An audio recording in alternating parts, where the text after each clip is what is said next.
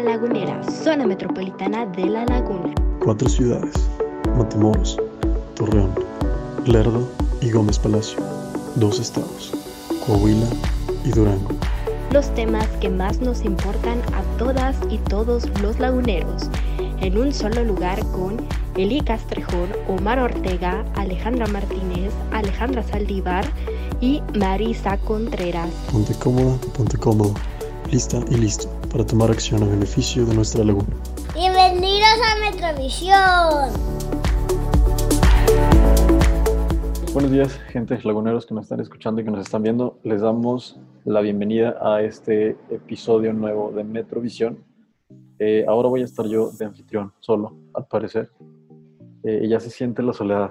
Pero la verdad es que nuestro señor presidente va a estar como eh, invitado el día de hoy. Omar, buenos días. Hola, buen día. ¿Qué se siente estar del otro lado? Este, pues la verdad igual.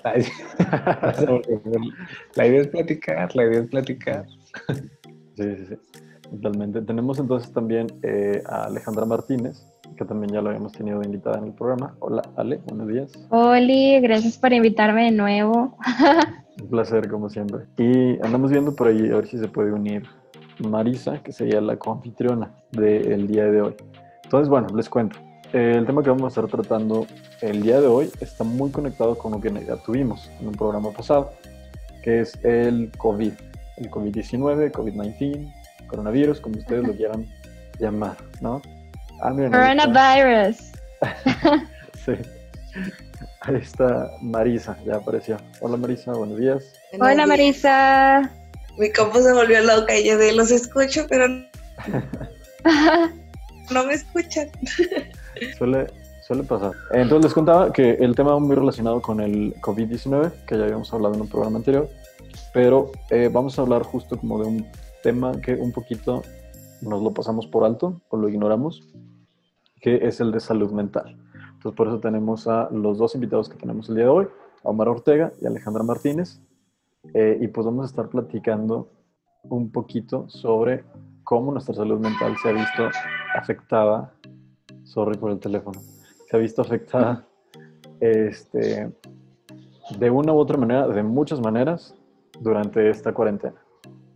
Entonces, no sé, me gustaría empezar con una experiencia personal de ustedes en cuanto a ese tema y su opinión como también del conocimiento que ustedes tengan, digamos de manera académica sobre este tema. Entonces, ¿qué sabemos de, de las afectaciones a la salud mental en la laguna relacionadas al COVID? O, sea, de que tiene un impacto, tiene un impacto, este, sin duda.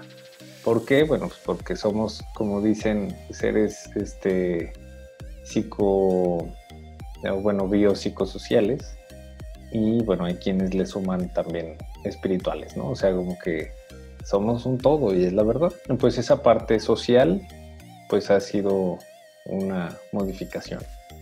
Y el riesgo a la salud también, ¿no? Entonces eso, pues sin duda impacta en muchos sentidos, este, en en la parte de salud mental y tal vez este, esta, esta situación de, de la pandemia lo que ha hecho es darnos cuenta de la importancia que tiene la salud mental. Yo, yo le tiraría más por ahí, o sea, en el sentido de que eh, como ya, nos, ya no había forma o ya no hay forma de salir y evadirnos, este, o estar haciendo otra cosa y evadirnos en cualquier otra cosa que no sea adentro de nosotros, o sea, estar dentro de nosotros, pues como que eso, eso dio pie a decir, ay, pues traigo mucha ansiedad, hoy como que me deprimiendo, hoy como que no me doy cuenta de mi control de impulso, ¿no? O, me, o sea, este tipo de cosas pues únicamente pasan cuando uno se voltea a ver. Entonces como que la pandemia fue así como, volteate a ver, ¿no? O sea, no, no con esa intención, pues, pero tal vez es una de las cosas. Y de que cada vez que se habla de salud mental en algunas situaciones, tiende a haber como un tabú, o sea, en el sentido de que salud mental implica este, para aquellos que están mal, ¿no? O sea, que ahí tienen una enfermedad mental. O sea, nadie va a pensar en salud mental si no tiene una enfermedad mental. Y eso es falso. O sea, no, no va por ahí la cosa. Porque salud mental, pues era eso que decía, ¿no? O sea, experimentar ansiedad y no saber qué hacer con ella. Este, experimentar depresión y no saber qué hacer con ella. Experimentar enojo y no saber qué hacer con ello. La incertidumbre, el miedo. O sea, eh, este, cuando uno no sabe qué hacer con eso, ahí sigue. O sea, las emociones no desaparecen, los pensamientos no desaparecen, ahí siguen. Como mm, esa oportunidad que nos dio la pandemia para voltearnos a ver y darnos cuenta que la salud mental es bien importante, o sea que es lo que nos permite conectar todo, o sea, mi cuerpo, mi relación con los demás, conmigo mismo y, creo que este mm, algo también bien interesante es lo que ha hecho Ale en relación a los datos que tenemos y que también escasean relacionados con la salud mental, ¿no? Entonces, este, pues no sé, Ale, ahí si tú quisieras como decir algo respecto a eso. Oli, bueno, como introducción y apelando un poco a la pregunta inicial de Lee, yo creo que la salud mental en general siempre siempre es de tomarse en cuenta y es importante, pero yo creo que con el tema de la pandemia surge algo bien interesante en que se le va a prestar un poco más de atención, no solo por lo que Omar menciona de justo ahora quienes estamos viviéndola de alguna manera, eh, pero también como en las, digamos que secuelas que pudiera tener en un futuro cercano y no tan cercano de todas las personas que estamos experimentando pues una manera de, encierro en muchos sentidos, ¿no? Eh, yo, yo soy arquitecta, pero estoy estudiando psicología, empecé este semestre, este trimestre, porque es por trimestres, y es algo en lo que los profesores y las profesoras hacen mucho énfasis, ¿no? Como de alguna manera la pandemia es como un parteaguas, porque quizá ahorita no se toma mucho en cuenta, sí se está ganando visibilidad. Todavía falta mucho para que eh, se considere tan importante como la salud física, quizá porque es algo que, eh, pues bueno, si tienes como una fractura lo puedes ver, ¿no? Y como puedes ver realmente la gravedad de esa situación, pero una persona que experimenta, no sé, depresión, ansiedad, pues no se puede ver y, y eso puede implicar otro tipo de, de situaciones y también viene como la parte de prejuicios y estigma. Entonces, pues al ser algo como intangible y de cierta forma invisible, pues se vuelve más difícil de comprender, ¿no? Entonces, yo creo que la pandemia sí va a cambiar un poco la salud mental, sobre todo como en el futuro. ¿no? Y respecto a datos, pues sí, eh, el tema de salud mental siempre se me ha hecho muy interesante. Yo trabajo en el sector público, entonces digamos que eh, me interesó indagar un poco más en datos estadísticos que tuviéramos aquí en la región lagunera sobre salud mental. Entonces quise hacer un análisis por cuestiones de trabajo y me encontré con que es muy difícil encontrar datos. Entonces, eh, tienes que pasar como por procesos súper burocráticos de transparencia, como para obtener datos sencillos que a lo mejor otro tipo de, pues sí, de, de, números pudieran ser como más fáciles de acceder, ¿no?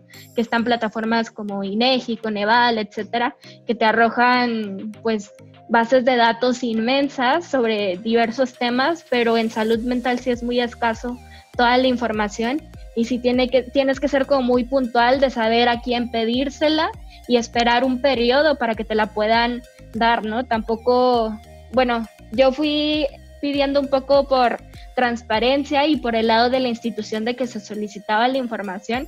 Entonces yo me di cuenta de que una persona como ciudadana o como estudiante quizá de área de la salud si quisiera hacer como un estudio más específico, pues todavía tendría más dificultades, ¿no? Porque es como, mm, digamos que aquí sería más fácil enviar un oficio a nombre del instituto municipal y pedirle información, a lo mejor te dan como cierta prioridad. Entonces, a lo mejor siento que con el lado ciudadano meramente sí sería muchísimo más difícil. Eh, yo hice un estudio de, de salud mental que pues bueno, viene, está enfocado en Coahuila y se hace énfasis en ciudades como Saltillo, Parras, porque tienen, son las únicas ciudades en el estado que tienen un hospital psiquiátrico, por ejemplo. En Torreón no hay nada. Y pues bueno, por ser zona de zona metropolitana de La Laguna, también se hace desglose de Matamoros y Torreón. Pero realmente este estudio me llevó siete meses en encontrar la información y agruparla. Entonces, pues simplemente alguien que quisiera hacer su tesis, por ejemplo, con datos de aquí, pues en lo que consigue la información, todavía sin empezar como a hacer algún desglose específico sobre el tema que quisiera indagar, pues ya se le fue el tiempo, ¿no? Entonces, yo creo que es importante como estar visibilizando y pues a lo mejor este puede ser como un inicio de seguir como, mm, digamos que insistiendo en que esta información sea más transparente y más fácil de, de accesar.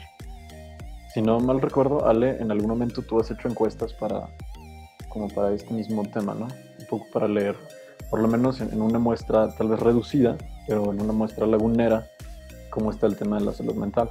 ¿Qué resultados te han arrojado estos, Sí, pues justamente la semana pasada hice una encuesta sobre estigma. Eh, en general hay tres tipos de estigma. Uno que es el estigma que hay, digamos que general por la sociedad. Esto es relacionado a la salud mental, ¿verdad? Eh, donde puede haber prejuicios y ahí se pueden sumar todavía como otras vertientes, ¿no? Como lo puede ser género, raza, el tema LGBT.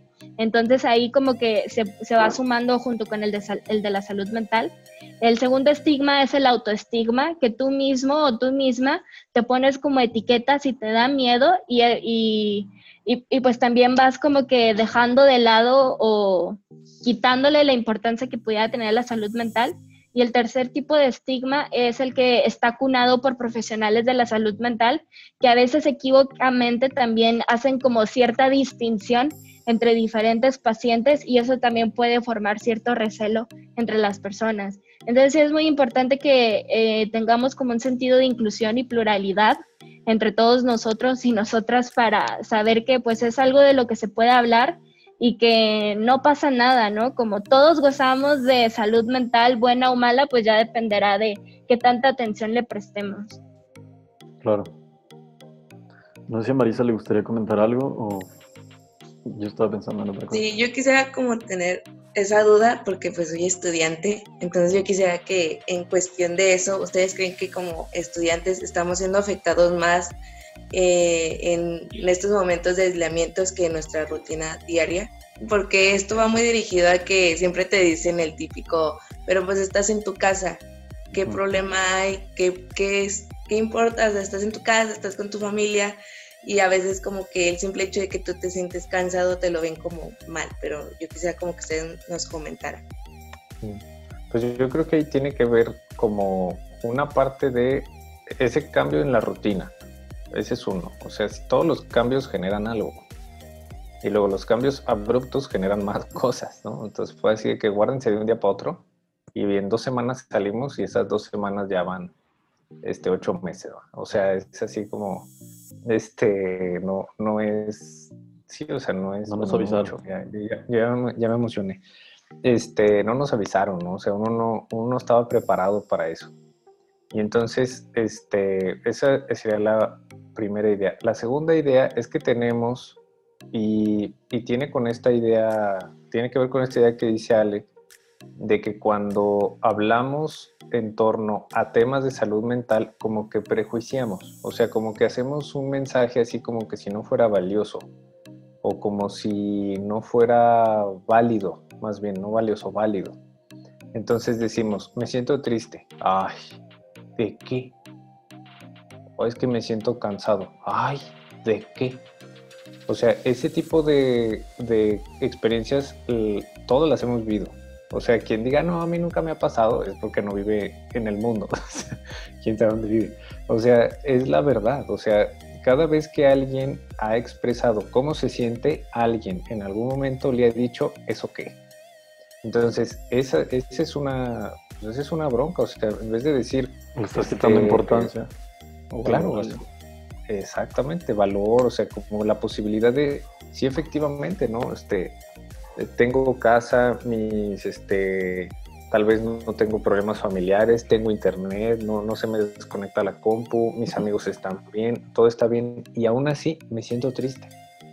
Sí puede ser, por supuesto que puede ser. Es súper válido sentirnos como nos sintamos de cualquier manera por X circunstancia. Lo que a veces como que lo que hacemos es este, lo que nos dijeron de, de chiquitos, a todos, ¿no? Tienes todo, ¿para qué te quejas?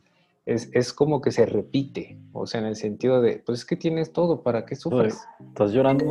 Ahora sí te voy a dar una razón para llorar. Ándale, casi, casi. Sí. Ah, ¿quieres sufrir? Ahí te va. Sí. Entonces, sí, como que tiene que ver eso, o sea, la parte de las emociones y de lo que sentimos es este como no nos damos chance a decir ¿y cómo es que te sientes así? o ¿qué pasó que te sientes así? No nos damos chance a hacer eso. O sea, nos quedamos nada más ahí en el atrás de no, no, pues de qué te quejas, si todo está bien, ¿no? Entonces, este, tal vez una idea para quien sea que nos esté escuchando es esa, o sea, que la siguiente ocasión que alguien les diga, ay, me siento no sé qué, tengamos mucho cuidado, o sea, estar súper alerta a no caer en ese. O sea, como, como es un método que hemos estado utilizando desde hace muchísimo tiempo, es fácil caer. Entonces, en vez de decir algo así como, este, ay, no, tranquilo, todo va a estar bien, mejor, este, oye, ¿y qué, y qué te pasa? O sea, ¿cómo es que estás triste? ¿O, o qué te enojó? O, ¿O, qué pasó? ¿No? O sea, dar chance de hablar, porque a, a veces, este, y esto yo se lo he platicado a Ale, y en algún momento es, a veces parece más como, como nosotros como personas no tenemos la habilidad para soportar que las otras personas sientan tristeza, enojo, angustia. Entonces, como no podemos soportar eso nosotros, le hacemos así como que no te quiero escuchar. O sea, porque yo no sé qué hacer con eso. Entonces, pues más bien eso es de nosotros. O sea, decir, pues tengo que aprender, si me voy a relacionar con las personas, pues necesito saber qué hacer cuando la otra persona sienta angustia, tristeza, enojo. O sea, no podemos estar felices así con la mazorca todo el tiempo. Eso también sería otra persona que no vive en este mundo, ¿va? O sea, Ajá. así exacto. Entonces, yo diría como esas dos cosas, o sea, sí tiene un impacto, por supuesto que tiene un impacto, seguro esa, esa pregunta es súper valiosa, o sea, en el sentido de que estoy otra vez segurísimo en que alguien ha estado en su casa con todo y dice, pero no estoy a gusto. Y es válido, pues claro que es válido, ¿no? Uh -huh.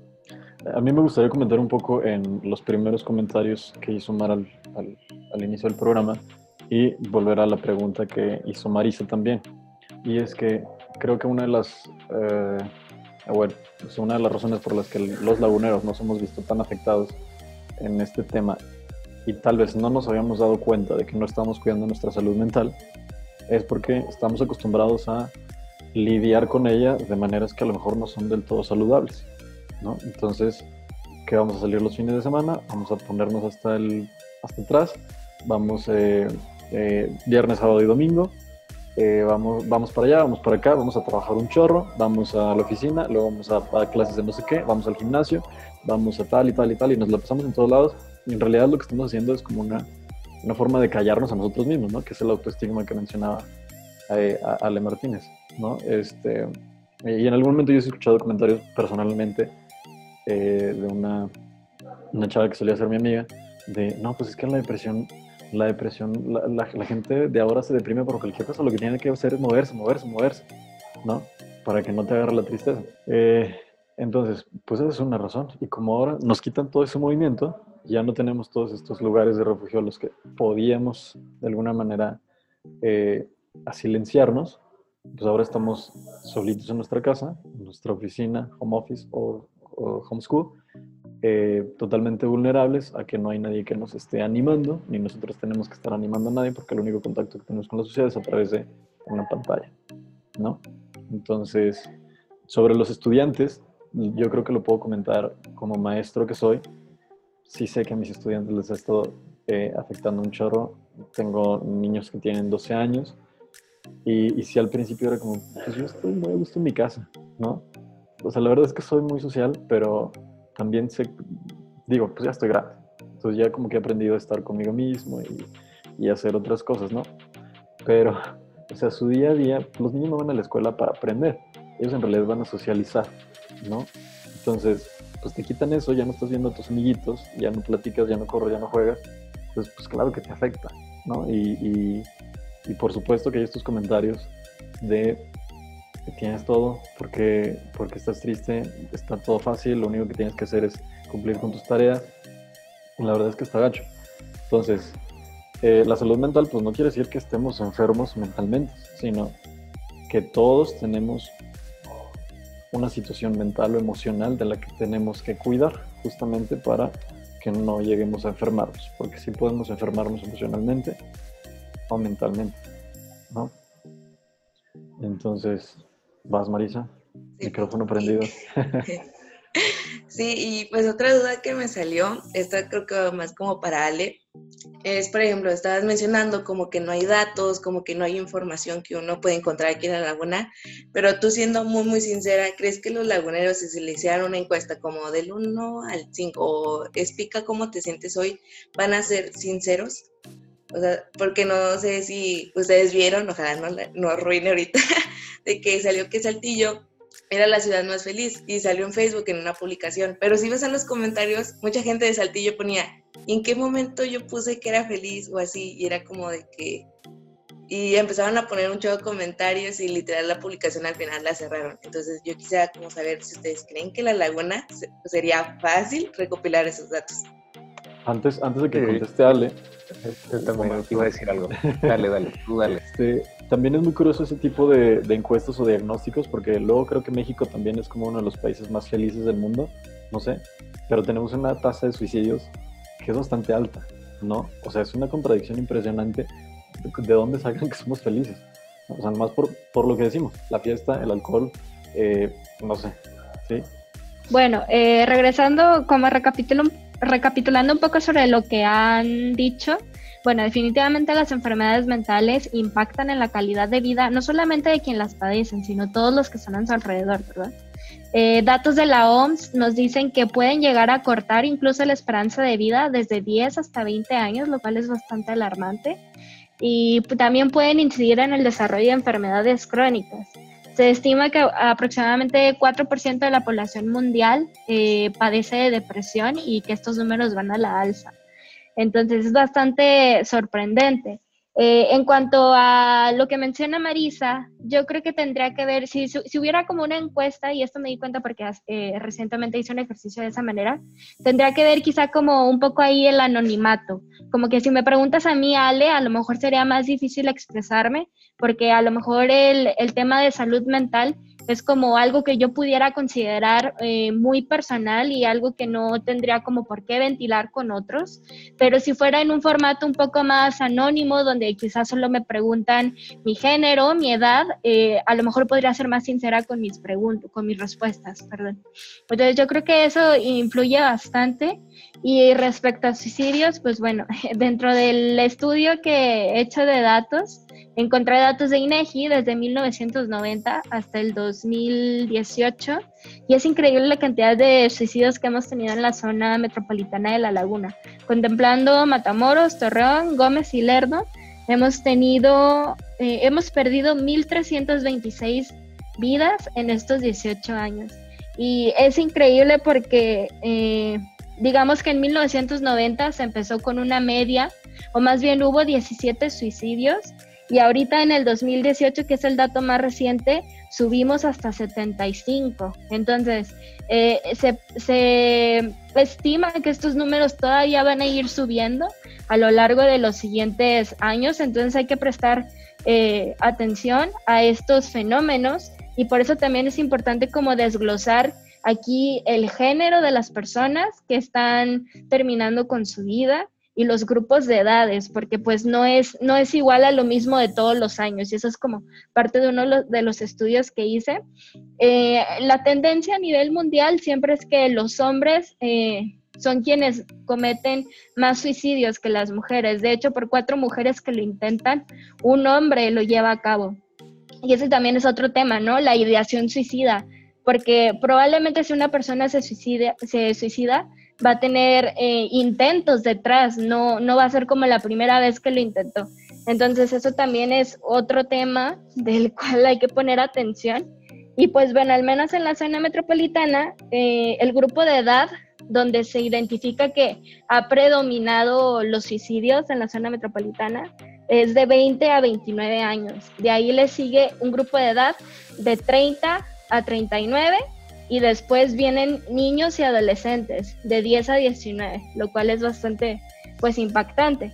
Y como les digo, como eh, tenemos este histórico de los datos, pero es muy importante prestar atención especial a cuáles son como los datos más recientes para poder tener estrategias y estar viendo como qué es lo que pudiera detonar o desencadenar este tipo de, de pensamientos y pues por consecuente que lleven a la acción, ¿no? No sé Omar quiera complementar con algo. bueno, pues este, ahorita que decía, ahorita que les diga es eso. O sea, podemos decir que sí, México es súper guau, muy feliz, este, que Saltillo es súper guay, muy feliz, eh, pero la verdad es que es como no, no, es que esto lo hacemos todos, hacemos inferencias.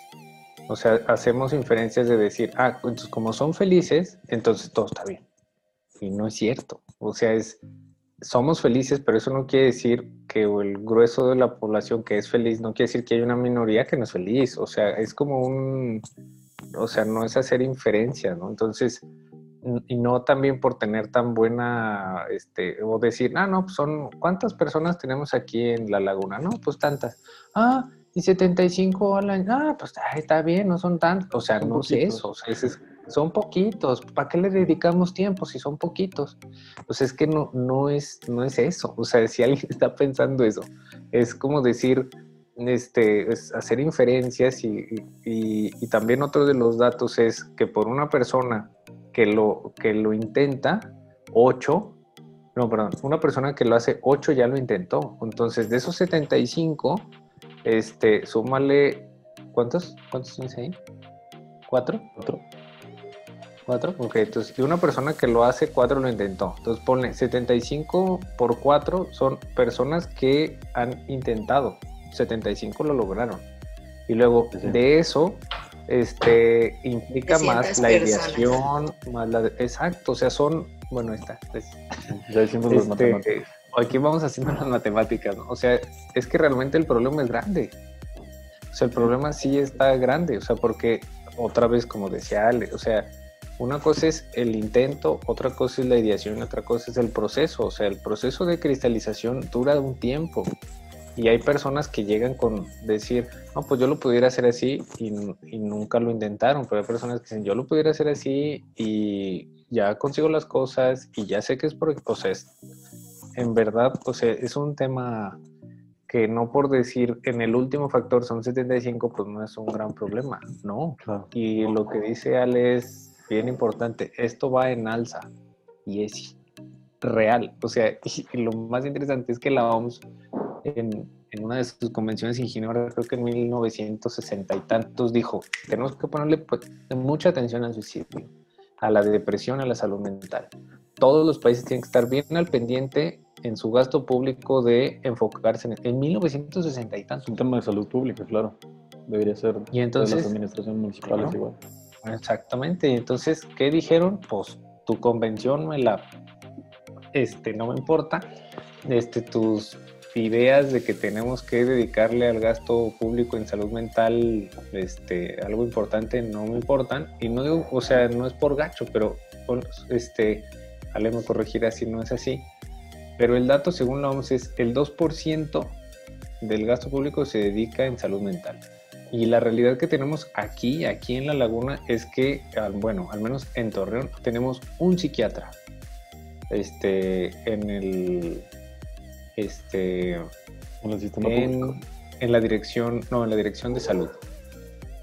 Y él, y lo dijo, lo dijo nuestro amigo el doctor Acuña, tengo un psiquiatra, estoy pide y pide más, pero no hay. Necesito más psiquiatra. Uno no puede darle abasto a todas las personas que vienen. Pues es cierto. Y él lo pide, él dice, denme más. Sí, de hecho, tengo datos precisamente sobre eso. En Torreón tenemos nueve psiquiatras trabajando en el sector público con seis consultorios, ni siquiera es un consultorio por cada uno. Son 22 psicólogos con 11 consultorios. Otra forma de ver estos datos, que son del 2017, es que hay un psicólogo eh, trabajando en el sector público por cada 30 mil personas de Torreón. Y un psiquiatra por cada 80 mil. O sea, ¿se imaginan el problema tan grande que es esto? Y pues no solamente es como el gasto del sector público, ¿no? También aquí por eh, datos de la OMS estiman que aproximadamente la, una persona que trata su salud mental, el 30% de sus ingresos se va a eso, o sea, es, es un mundo. También por eso a veces se puede dificultar. Si el sector público no tiene el suficiente abasto como para que sea eh, un gasto, digamos que asequible o accesible para la población o que es gratis, pues si te quieres ir por el ámbito privado, el 30% se te va a ir en psicólogo, en psiquiatra, en medicamento, ya depende mucho del caso de la persona, ¿no?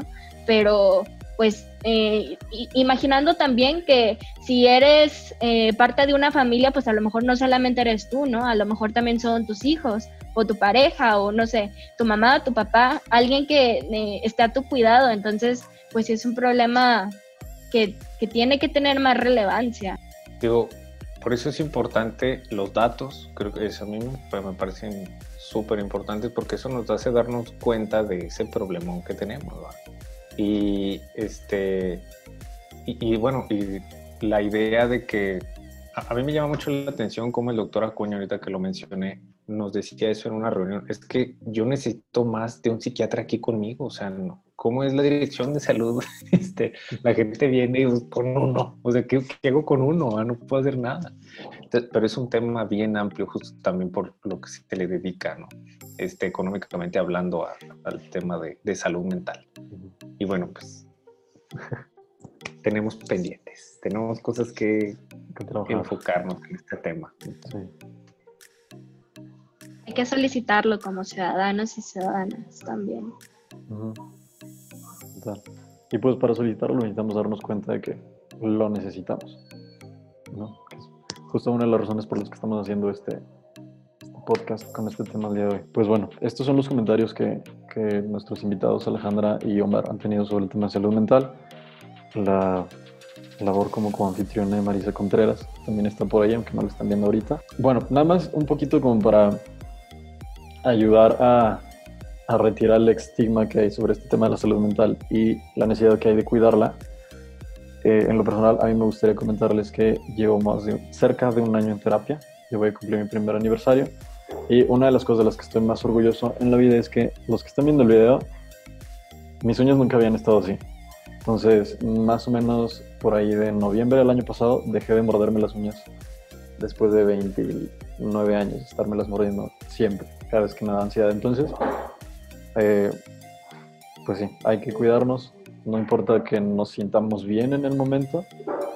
Eh, hay que cuidarnos más si nos estamos sintiendo mal. Eh, sobre todo si tratamos de hablar con alguien y recibimos este tipo de comentarios de, ah, tienes todo, todo está bien. ¿Por qué, ¿Por qué te estresas? Porque pues busquen a un profesional. Entonces, siempre va a haber gente dispuesta a ayudarlos y a escucharlos. Marisa, Gracias. Sí, pues creo que mi comentario sería como que igual no este, o sea, no poner como ese estereotipo de que ay, si voy al psicólogo es porque estoy muy mal, porque creo que todos hemos pasado por alguna experiencia, o sea, creo que también tengo esa experiencia que en prepa yo fui porque yo necesitaba esa ayuda, yo necesitaba como fortalecerme en mi personalidad y a partir de que fui con alguien que me apoyó, este, empecé a desarrollarme mucho y pues hoy estoy aquí eh, sin ningún problema hablando y sin temer como de que, ay no, y si piensan mal de mí y si dije algo malo, que creo que es lo que muchas personas tienen. Y creo que al mismo tiempo ahorita que estábamos diciendo como los datos de que por un hombre que se, se suicida, cuatro ya, ya lo pensaron, o bueno, ya cuatro lo intentaron, pero más allá de pensar de que, ¿y quiénes fueron que ya lo pensaron o quiénes les ha pasado la idea? Y entre esos van aumentando mucho los números.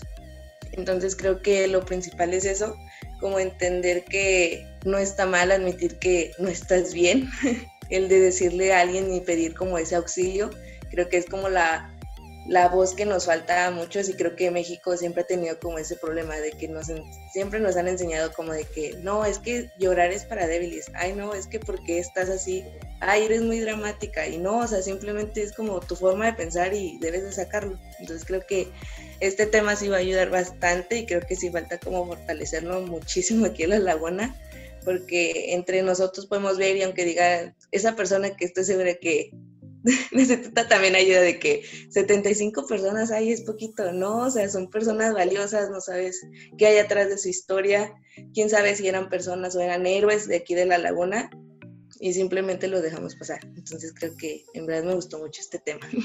Sí, y también que esas personas también eran hijos o hijas, hermanos, hermanas, primos, amigos, compañeros. Entonces, tampoco minimizar por ese lado la vida, ¿no?